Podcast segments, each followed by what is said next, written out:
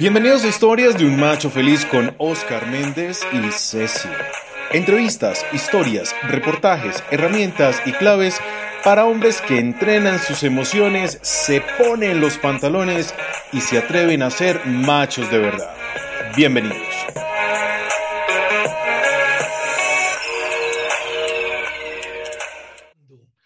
Bienvenidos machos a su programa Historias de un Macho Feliz, que se emite todos los miércoles a través del podcast de Spotify, de Apple y de Google.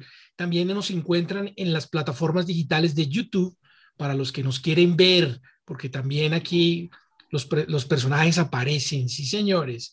Hoy cumpliendo una promesa, tenemos nuevamente con nosotros al doctor Ronald Camilo Gómez Arteaga, médico especialista en geriatría, profesor de la Universidad Javeriana eh, y, y una persona maravillosa, un ser humano maravilloso, de esos médicos de los que siempre deberíamos tener, con esa condición humana espectacular. Y por eso es nuestro invitado del día de hoy. Y vamos a comenzar hablando de cómo me preparo para la vejez. Una situación bien importante. Ya él nos dio unos tips en el podcast pasado, no se lo pierdan. Y antes de darle la palabra al doctor Ronald, vamos a saludar a nuestra Lucy. Hola, Lucy. Hola, buenas tardes. Buenas tardes a todos nuestros machos felices y a todas también las mujeres que nos escuchan. Eh, bueno, qué maravilloso que nuevamente esta semana tenemos al doctor Camilo con nosotros y con un tema bastante álgido. ¿Cómo nos preparamos? Digamos que todos nos preparamos para nacer, eh, para la preparación del nacimiento hay más protocolos eh, impresionantes, pero con esa misma nos preguntamos cómo nos preparamos para la vejez. Y, bueno, digamos que estas son esas maravillosas herramientas que les brindamos a través de este podcast para que todos nuestros machos eh, tengan una preparación diferente para la vejez. Doctor, bienvenido. Oscar, eh, Angie, muy buenas tardes a todos. Gracias por nuevamente por la invitación eh, y espero que estos 30 minutos mm, nos los disfrutemos y todos nuestros machos felices y las que escuchan al lado del macho feliz este podcast, eh, que nos llevemos algo de aprendizaje para que logremos un mejor envejecimiento, ¿no? Así es, así es. Vital, vital. Y entonces, pues tú ya nos contabas de prepararnos para la vejez, nos hacías el símil del carro espectacular, que fue una, una anécdota maravillosa de cómo entender cómo prepararnos y cuidarnos, haciendo preventivos y no curativos en, temas de, de nuestro vehículo, aplicándolo a nuestro cuerpo. Pero ¿cómo se prepara un hombre para su vejez?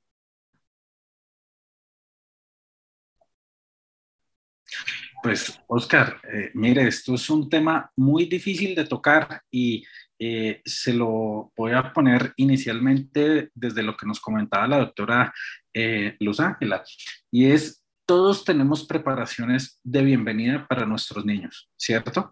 Y, y, se lo voy a poner desde mi casa.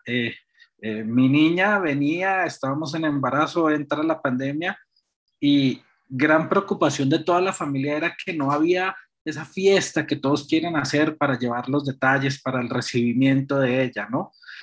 Y la gran preocupación nuestra eh, con mi esposa y mía era que cada vez era más difícil acceder a los controles prenatales, ¿no? Entonces todo va desde el punto de vista eh, que lo veamos. Es muy, muy, muy variable lo que yo les puedo decir, cómo debemos prepararnos para el envejecer, pero ya lo hablábamos en el podcast anterior y lo primero es tener nuestros controles preventivos. Y esto no es del macho feliz adulto mayor, esto es del macho feliz adolescente, adulto y adulto mayor. Y eh, lo hablamos desde algo que es grande y el temor de los eh, adultos. Eh, ¿Cuántos han ido a su médico general, a su médico de familia, a su urólogo, a irse a tamizar una enfermedad que mata muchísimo, que genera muchísimas secuelas, que genera discapacidad, como es el cáncer de próstata? Entonces yo quiero que todos en la casa se hagan la pregunta, pregunten si el papá, si el abuelo ya fueron, eh, y nos vamos a dar cuenta que le huimos a eso, ¿cierto? Nos da miedo, tenemos un pavor eh, por tomar esas medidas preventivas que desde mucho antes de llegar al adulto mayor, porque como les decía, envejecemos desde que nacemos, eh, tenemos que hacerlas, ¿cierto? Entonces, lo primero es tamizar estas enfermedades que son frecuentes en, en las personas adultas y que nos van a cortar años de vida y tiempo de vida con calidad de vida. Entonces, yo debo tener un chequeo ejecutivo para controlar mi presión arterial, porque puede ser que sufra hipertensión, pero si la tengo controlada, no voy a tener esos desenlaces que puedo presentar si no la controlo. Eh, colesterol, ¿cierto? Eh, enfermedades neoplásicas como el cáncer de, de próstata si es frecuente, en nuestras mujeres o esposas que están acá al lado de nuestros machos felices, el CA de mama, la citología vaginal o cervicouterina, son cosas que debemos hacer y prepararnos para llegar a un buen envejecimiento. Pero eso en cuanto a estas enfermedades, pero hay otras cosas como lo que hablábamos que produce muchísima discapacidad funcional, que son los trastornos neurocognitivos. Y para eso yo tengo que, fuera de tener controlado todos los factores cardiovasculares, o sea, lo que les dije, azúcar, colesterol, presión, eh, debo que tener actividad física. Meto ahí algo muy grande y es la obesidad. Creo que todos en algún momento de nuestra vida hemos estado gordos. Eh, yo hace unos años estaba ahí en el límite de la obesidad y me tocó sentarme, oiga Camilo, usted es médico, usted promueve la salud, usted eh, tiene que dar de lo que eh, vende, ¿cierto? De lo que dice. Entonces me tocó actividad física y ajustar la alimentación. Y otra cosa es la reserva cognitiva, ¿cierto? Este cerebro que no envejezca para que yo no pierda esa funcionalidad. Entonces, eh, ¿cómo logro eso fuera de estas cosas? Con el estudio, pero esa variable es muy difícil en nuestro país, un país del tercer mundo, en que no todo el mundo logra eh, ser profesional. Entonces, eh, a mayor años de estudio, sabemos que eso aumenta la reserva de la cognición, hay menor probabilidad de que usted haga deterioros cognitivos, Alzheimer y todas estas demencias que eh, hablábamos antes. Pero no hay comparaciones con las personas analfabetas y yo muchas veces les digo, pues eh, yo no puedo comparar con esta persona que es del campo y que de repente no hizo 11 eh, años de primaria y bachillerato, 6 de medicina, 4 de geriatría, 2 de maestría, pues no puedo compararlos, pero si él viene y me pregunta a qué horas tengo que ordeñar una vaca, yo no lo sé yo a cómo tengo que sembrar la alberja y a cómo recogerla, yo no lo sé, ¿cierto? Entonces, esos niveles, eso, esa capacidad cultural que ellos aprenden y que transmiten de generación en generación, que es educación no formal, también nos ayuda a tener una reserva cognitiva, también nos ayuda a que al envejecer sea algo menos probable presentar esa queja de memoria, esa pérdida de memoria. Y genial lo que dices porque creo que lo importante que tenemos que hacer es, sí, el nivel educativo y el nivel de seguir instruyéndose, la lectura del periódico ayuda un montón, pero pues no todos los adultos tienen el conocimiento profesional especializado que se requiere para que esto funcione. Pero hay que ver el adulto mayor como lo que es, como un sabio. Y al sabio se le pregunta, y a la pregunta que hace, le, le hacemos al sabio, siempre hay una respuesta. Ese ejercicio cognitivo hace que nuestros adultos mayores de las veredas, de los municipios y de los entornos cercanos tengan una vida tan buena, porque es que uno ve la mayoría de viejos que viven en las veredas, en los municipios, en los pueblos, tienen un nivel cognitivo altísimo, o sea, su mente es funcional, cuentan unos chistes, unos cuentos, unas historias que uno queda asombrado de la memoria y de la reacción que tienen esas mentes porque la han trabajado, que es súper importante. Pero el otro hay que mirarlo en contexto. Claro, claro, hay que mirarlo en contexto, evaluar al paciente en contexto. Pero hay un tema que tocaste que sí me deja muy preocupado, porque nos estamos preparando para una vejez sana. Y digamos que el tema de estudiar, digamos, de lectura, de hacer que la mente sea bien, de chequear la hipertensión, listo, de chequear los, el colesterol, listo pero cuando hablas del examen de próstata, se convierte en un mito para los hombres. porque nosotros nos hacemos autobullying o, o, nosotros nos incriminamos y nos juzgamos, que la visita del doctor Manotas y que después de ese examen de próstata cambiamos hasta el sexo. Mire, eh, eh, eh, Oscar, esto, esto es tan así que uno escucha chistes o ese autobullying, que es la, es la, mejor palabra que podemos aplicar, entre colegas. Nosotros le pagamos al médico de mi promoción más pequeño, con la mano más pequeña, para que estudiara urología. Son chistes que uno escucha ahí en, en, la facultad. ¿Es cierto? ¿Es cierto? Entonces yo voy a ir donde él porque entre todos hicimos la vaca para que él nos hiciera el tacto rectal, ¿no? O, o, o eso es que usted dice, que, que el hacerse el tacto rectal eh, involucra el que eh, le va a quedar gustando. Y, el gusto y, sexual. Y entonces, y, ¿qué voy a hacer con mi señora? Sí, es, es como... Y, empieza a, a, agotar las citas donde el doctor. Eso no pasa, eso es mentira, esos son mitos. Es mito, Pero también es importante sí. hablarles de algo que yo sí quisiera aprovechar su experticia para que lo entiendan. Y es que el examen de próstata nos evita un cáncer, que, que, es que es tenaz, o sea, que es muy difícil. Pero adicional a eso... Oscar, no ahí, ahí, ahí, le corto dos segundos. Tranquilo. No nos evita un cáncer, no, no. lo evita. Lo que hace es que nos da un diagnóstico precoz. Eh, perfecto. Para claro. que sea tratable y curable ese eh, cáncer. Perfecto, gracias, porque es preventivo, o sea, es un tema preventivo. Pero adicional a eso, nos puede también medir y nos ayuda porque la próstata cumple una función no solamente es un órgano muy importante que también tiene que ver y está derivado con todo nuestro tema sexual. Y eso es un tema que quisiera tocar porque se entendería que el adulto mayor ya no tiene interés sexual o que la sexualidad del adulto mayor es nula. Entonces, son esos dos temas, el tema de la próstata y por qué cuidar todos nuestros órganos, todos nuestros órganos, incluido la próstata. Así el examen sea terrible y pensemos que sea terrible porque es que yo tengo un amigo que me dice, yo me hago el examen de la próstata cuando lo hagan, no sé, con escáner, con alguna vaina de esas. Todos los exámenes ahora hay un aparato para el examen, que los rayos X, que quiero mirar los huesos, ahí es la radiografía. Que quiero mirar el cerebro, que hay este escáner. Pero y para la próstata no, tiene que ser manual. Es una venganza de los médicos contra los hombres. Eso es lo que él dice. Pero yo sé que no es así. Oscar, yo antes muy, de que Camilo responda eso, quisiera decirles algo como muy importante y preguntarles a nuestros machos, dejarles eso. De, con eso que él nos invita con la prevención, ¿cómo quisieras tener tu salud cuando tengas 70 y 80? O sea, ¿estás haciendo algo para tener una salud bien? O sea, si hoy que tienes 25 fuiste a un examen de próstata, fuiste, a... no, no fui, pero no, cuando tenga 80 que no tenga nada de esto. Pero la pregunta es, o sea, queremos, quieren llegar allá, pero ¿qué estás haciendo hoy? Sí, es cierto.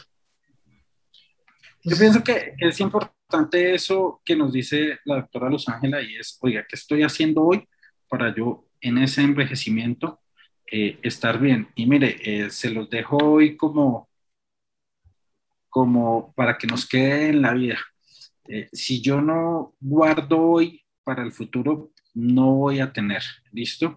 Eh, si yo no tengo estos controles, estos chequeos, no voy a lograr. Y bueno, eh, hablemos algo, nuestro sistema general nos da la opción de que a una edad cercana o lejana, dependiendo de quién esté tan cerca o tan lejos de lograrla, puede tener una pensión. Pero oiga, si usted ha trabajado tantos años, si ha cotizado, eh, manténgase bien, ya que puede, porque si está cotizando debe tener un sistema de salud. Nuestro país tiene un aseguramiento universal, o sea, todos debemos estar cubiertos por algún sistema médico. Eh, vaya y cúbrelo para que después disfrute esa pensión. Sí, es, es una situación de corto tiempo que hay que hacer, los exámenes, es invertir un poquito de nuestro tiempo para tener una salud buena en nuestra vejez. Eh, se la paguen y tiempo Total, sí, o si no, pues para ir, entonces desde jóvenes iniciemos con esa cultura, hemos hablado, tratar la obesidad, el ejercicio, la, la estimulación cognitiva con la lectura, haga sudokus, mandalas y teje, siga tejiendo, pero pues eh, probablemente haga esos chequeos ejecutivos periódicos, vaya a su médico, ¿cierto? Eh, como vamos al odontólogo a que nos hagan la eh, profilaxis cada seis meses, pues debemos ir a que nos hagan nuestro chequeo y nos digan, oiga, Oscar, usted está bien, vamos bien, y si aparece algo en estos seis meses, pues va a ser de estos seis meses, no de un año, de dos años, de diez años o de veinte años, que ya está en un estado avanzado. Y este es el ejemplo de lo que pasa con el cáncer de próstata, Oscar. Mire, eh, muchas veces por temor de ir a que nos hagan un tacto rectal, que muchas veces eh, eh, pues no es molesto, es corto, nos puede definir si hay cambios en la próstata y asociado a un examen en la sangre que es el antígeno prostático, pues podemos ver si esa próstata está grande o no, si tiene cambios de malignidad o no y si que hay que empezar a hacer estudios. Y esta conexión es la más rápida que podemos hacer con lo que la doctora Luz Ángela nos decía, oiga, y la sexualidad en el adulto mayor. Y es algo que pasa muy frecuentemente eh, típica persona adulta mayor, eh, empieza con, a levantarse muchas veces en la noche a orinar, eh, necesita pujar y hacer mucha fuerza para el orinar, pero va resolviéndolo haciendo fuerza, ¿cierto? El goteo empieza a caer a los pies, pero él piensa que no es grave. Cuando ya consulta, se dan cuenta que tiene una enfermedad de la próstata maligna, avanzada, una cirugía muy grande y trae esas complicaciones de esta cirugía de la próstata, ¿no? Que eh, son las dos IN, yo le digo a mis estudiantes, la incontinencia y la impotencia, ¿cierto? Entonces, eh, por dilatar todo un proceso de ir a hacerse un examen de sangre, un tacto rectal, termina en una cirugía grandísima, gigante, con que, le sacan los ganglios y de todo, eh, después radioterapia, quimioterapia, y pierde estas dos cosas que hacen del ser humano que tenga vinculación a la comunidad, ¿cierto? Y que lo hagan sentir bien. Porque cuando uno empieza con la incontinencia, ¿cierto? Eso lo limita socialmente. Entonces usted deja de salir, usted ya no quiere ir a, que lo invitan a ustedes allá eh, en, tierra caliente vámonos a piscina. Entonces, no, pues yo ya no voy a una piscina así, ¿cierto? O tenemos un paseo de toda la tarde, no, yo no puedo ir toda la tarde porque pues tengo estos accidentes. Y lo otro que es muy grande, pues esa pérdida de la posibilidad de tener eh, eh, erecciones, ¿cierto? Y, quedar impotente. Ahora, ahí sí debemos resaltar que la actividad sexual en el adulto mayor puede variar de acuerdo a la edad, de acuerdo a la condición, de acuerdo a la pareja, ¿no? Pero es algo que no se debe obviar, que nosotros los mismos médicos como tabú lo tenemos oculto y nosotros pues porque nos dedicamos cuatro años a estudiar a los adultos mayores como especialistas, pero ninguno de nosotros le pregunta al adulto mayor, sea el macho feliz o sea la esposa de ese macho feliz, oiga, ¿usted está teniendo relaciones? Oiga, ¿usted está teniendo actividad sexual? Oiga, ¿usted desea tener actividad sexual? Porque nos da pena decirlo y nos da pena preguntarlo. Pero qué tan necesario es porque la actividad sexual en un hombre, sin importar su edad, bueno, en su edad adulta, pues también es significativa para su comportamiento, para su tranquilidad, para su felicidad. Porque si yo tengo una vida en pareja y tengo una pareja pero ya no tengo esa posibilidad de darle una vida sexual, pues eso va a alterar mi relación. Y en esa alteración, pues va a cambiar mi relacionamiento con mi pareja y voy a tener una situación difícil. Y, van a estas cosas tan difíciles que son el tema del cuidado y de yo qué hacer con mi vida cuando soy el adulto mayor, que, que ya, no, ya no siento, pues digamos, no tengo toda la capacidad como lo hablábamos. Entonces yo ya no quiero estar aquí en mi casa, yo quiero irme para otro sitio donde no los moleste a ustedes y donde yo no sea quien una carga para ustedes. Puede ser un pensamiento. Entonces, es importante que lo tengamos claro. La sexualidad en un adulto mayor no se debe descartar. No deben pensar que porque ya es un señor mayor, entonces ya no tiene vida sexual. No, señor, la vida sexual es mientras se pueda. O sea, si hay adultos mayores, y yo conozco casos de padres que han embarazado a los 80, 85, 90 años sí, que han embarazado y, pues todavía funcionan perfectamente. Entonces, son situaciones que se deben presentar y que debemos tener claras en que el adulto mayor tiene sexualidad y hay que, y hay que hablarla y hay que hablarla también con nuestro, con nuestro geriatra.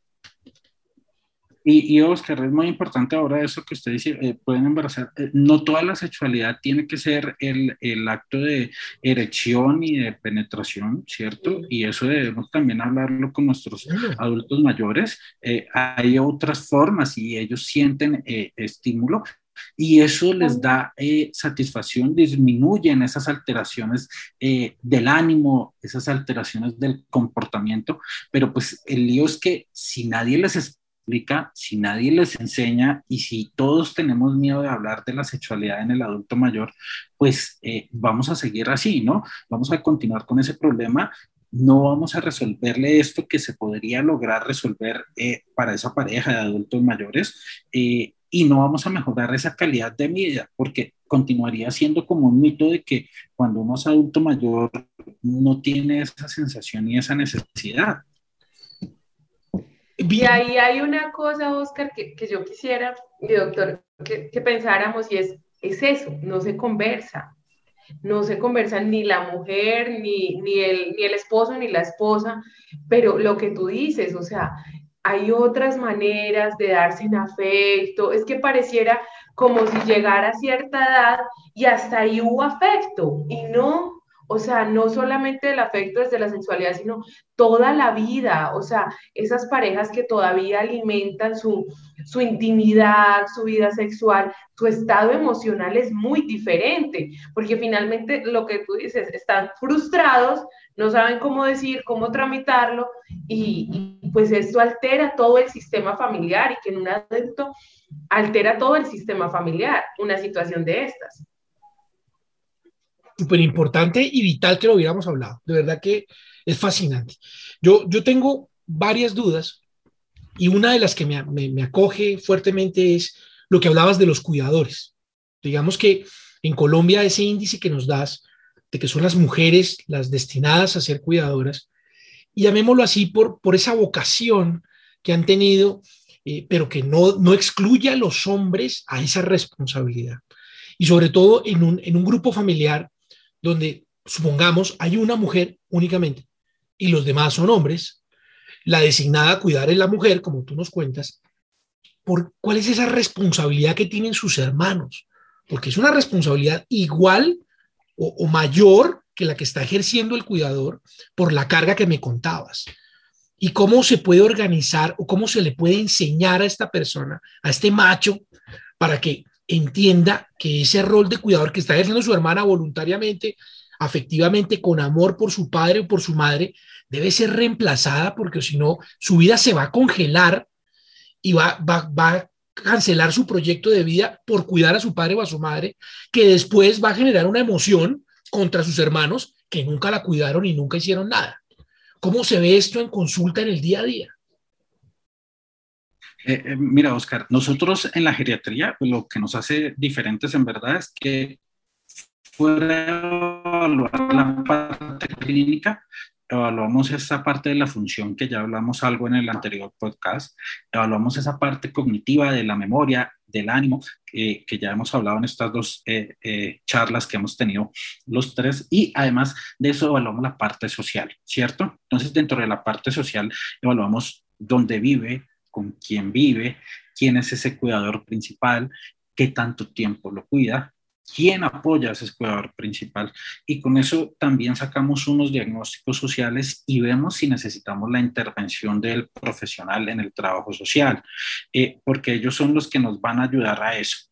¿Qué pasa? Normalmente lo que nosotros le sugerimos a estas personas es que eh, esta carga debe ser escalonada y no se, debe ser dada a una sola persona. ¿Listo? Porque volvemos a lo mismo, pues terminaría trabajando 24/7 y eso es inhumano. Entonces, debe haber división con todos los familiares y con todos los hermanos, con ese grupo social. No es obligación de la mujer, es obligación de todos los hijos y la ley cada vez apoya más al adulto mayor en eso. Todos los hijos deben dar cuidado. Acá no estamos hablando solo de dinero, sino apoyar para el cuidado. Ahora, que si entre todos los hijos seleccionan que aportan un dinero, y brindan una cuidadora y esa cuidadora puede ser la hermana, ¿cierto? Una de las hijas eh, o puede ser un externo, es diferente, pero siempre debe ser dividida dentro de todos sus hijos. No se puede descargar solo en uno, porque es lo que nos trae la sobrecarga del cuidador. Y entonces lo que van a encontrar a esas familias es que ya no solo va a estar enfermo nuestro eh, macho feliz viejo, ¿cierto? Sino que va a estar enfermo él y la cuidadora la hermana, la hija, la sobrina, la nieta, que está ahí 24/7 y que de repente en algún momento va a entrar en caos y entra en esa alteración no solo clínica, ¿no? Enferma, eh, lumbalgia, migraña, X cosas, sino en toda su parte mental, ¿no? Y después de que llega ese final y ya no tiene el jugador, va a empezar a decirle a los hermanos, a los tíos, es que yo no tuve familia por esto, yo no pude salir con mis amigos por estar cuidando, yo, y empiezan esas peleas internas en ese núcleo familiar y nos toca entrar con la psicoeducación, como decirles, oiga, mire, esto ya pasó, eh, tratémoslo, hablemos, mm, eh, mm, pensemos en el futuro, pero genera unas consecuencias terribles en la parte afectiva. Claro, en la parte social es, es un desorden increíble, un desorden. La importancia del equilibrio, Oscar. Sí. La importancia siempre del equilibrio. el orden, sí. El orden. Bueno, y aquí ahorita usted nos cuenta todo lo del cuidador. Pero, ¿y en Colombia quién vela por el adulto mayor? O sea, ¿qué ley? ¿Qué hay? O sea, ¿qué hay por los adultos mayores realmente? ¿Cómo es el proceso con ellos? Pues mire, esto es algo, esto es algo muy curioso porque eh, yo a veces les digo como, eh, ¿reconocen el ICBF? Sí, o ya sí, lo conocemos, es de, sí, el Instituto Colombiano de Bienestar Familiar, el que cuida a los niños, el que cuida a los niños. Entonces, eh, exacto, todos recordamos ese comercial de la noche y lo asociamos. Los niños buscan su hogar. Los niños buscan su hogar. Totalmente. Yo quiero que a mí me Pero yo quiero tener un nombre, pero quiero contarles a, todos nuestros machos felices y a ustedes que, pues, a mí se me hace que hay algo de, de un viejismo, un senilismo, porque estamos aislando a este adulto mayor como si no fuera parte de la familia. Y en verdad desde ahí deberíamos como Estado empezar a vigilar y a cuidar de nuestro adulto mayor. ¿Cierto? Eh, eh, no pasa, nos falla porque ellos se dedican más hacia, las instituciones de los niños, como todos tenemos la referencia. Pero hay diferentes eh, formas y hay diferentes instituciones. Entonces, en Colombia hay un programa que se llama del adulto mayor, que se le llama Colombia Mayor, y ellos lo que hace es buscar a estas personas que no han logrado jubilarse, pensionarse y tener una retribución y que no tienen un buen ingreso económico, vincularlas y darles un bono para eh, que subsistan y puedan sobrevivir eh, mes tras mes y se les asigna ese recurso del Estado. Hay otros sitios que son como hogares de paso para los adultos mayores y hay hogares noche, entonces el, el adulto mayor y, y, creo que en todas las ciudades de nuestros eh, eh, país la vemos en las ciudades capitales, adultos mayores en las esquinas vendiendo cosas, eh, pidiendo monedas, limpiando vidrios, pasa acá en la capital, y en la noche tienen un sitio que el Estado les cubre para ese para pues como llegar, dormir, bañarse y al otro día salir. Y hay algunos sitios donde se pueden institucionalizar las personas cubiertas por el Estado, pero pues como ustedes se imaginarán, el acceso es supremamente difícil porque los cupos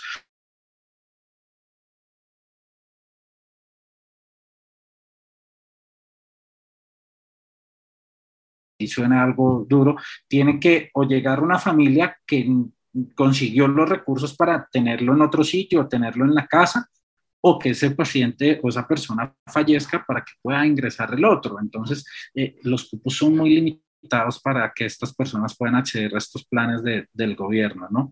Por eso la invitación y, y lo que hablábamos en el anterior podcast, que desde jóvenes nosotros los machos felices debemos planear nuestro envejecer para poder saber qué queremos que pase de nosotros en ese tiempo. Ahora, otro, otra cosa, y, lo vemos nosotros día a día como médicos en las hospitalizaciones, el tener uno o diez hijos no es garantía de nada, ¿cierto? Eh, eso se construye es uno con ese vínculo y no con ese número de personas. Entonces, ahora hay otras instituciones mm, que ayudan. Entonces, eh, eh, el Colombia es un país muy espiritual y tenemos las comunidades religiosas y muchas comunidades religiosas eh, buscan sus propios recursos y ayudan a ese adulto mayor, ¿no? Entonces, o les proveen comida, o les proveen ropa, o tienen roperos donde pueden ir a comprar ropa eh, muy barata y así se pueden vestir y tienen restaurantes comunitarios donde pueden ir a comer, eh, pero pues son ayudas brindadas desde particulares eh, hacia esa comunidad. No, así es, así es. Es, es, es muy triste tener esas, esos pensamientos y saber que no hay entidades, pero, pero sí las hay. Miren que sí las hay. Hay donde, hay donde acudir, hay cómo hacerlo.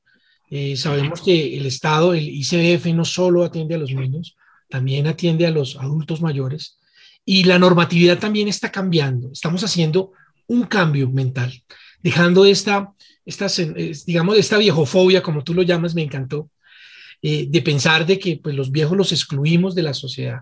Recuerden que son los sabios, son los que han construido, los que lucharon cuando eras niño, los que trabajaron por tu alimentación y por tu proyección. Y cuando llegamos a esa edad, pues requerimos un apoyo, un acompañamiento. Esta ley 1996 del 2019 modificó esa estructura de pensar que solo por ser viejo soy incapacitado, de que ya porque soy viejo soy incapaz de tomar decisiones cuando he trabajado toda la vida y tengo mis cosas, o cuando he trabajado toda la vida y logré tener para mi vejez pero ahora vienen mis hijos a destinar lo que yo tenía para mi vejez en otras cosas. Entonces, la ley fue clara en decir, no, señor, eh, si hay una capacidad cognitiva, pues hombre, él puede tomar sus decisiones, puede nombrar a alguien para que lo represente, para que no tenga que salir a la casa a cobrar la pensión, bueno, en fin, lo que tenga que hacer. Le puede designar a alguien cómo vivir, cómo mantenerse y sobre todo, y lo más importante que nos decía Camilo, pues cómo morir cómo de, desear un final adecuado para mi vida, porque eso es importante que lo pensemos. De verdad que el tiempo es muy corto y el tema es maravilloso. Yo no me quiero despedir sin antes decirle, doctor Ronald Camilo Gómez Arteaga, que usted es un gran humano, un gran médico y ojalá siga enseñándole a estos alumnos ese humanismo a, a las personas de edad que tanto lo necesitan. Este adulto mayor requiere ese humanismo con el que usted los trata, ese humanismo con los que les enseña a tener una buena vida y cómo llegar a una vejez bien. Y de verdad que muchas, muchas gracias. De verdad que lo honro mucho por su trabajo. Nos despedimos, no sin antes recordarles, machos, que se suscriban a nuestro canal, que nos sigan en las redes sociales. Estamos en Instagram, en Facebook, como arroba el macho feliz. Eh, estamos en, en podcast, en Spotify, nos pueden encontrar como historias de un macho feliz también en Google y en Apple. Amigos, fue un placer. Salúdenme a sus viejos, denle un abrazo de mi parte, dígales que los queremos un montón y gracias por escucharnos. Una feliz tarde. Mi Lucy, chao, doctor. Gracias, a todos, chao. Gracias. Gracias, Oscar. Gracias, Lucy. Un abrazo. Y recuerden que este adulto mayor siempre es el sabio y no lo debemos abandonar. Un abrazo y espero vernos en una próxima ocasión. Claro que sí. Claro que Muchas sí. gracias. Muchas gracias. Estas fueron las historias de un macho feliz con Oscar Méndez y Ceci. Recuerda seguirnos en redes sociales como arroba el macho feliz. Nos vemos en el próximo capítulo con más herramientas para hombres que entrenan sus emociones, se ponen los pantalones y se atreven a ser machos de verdad.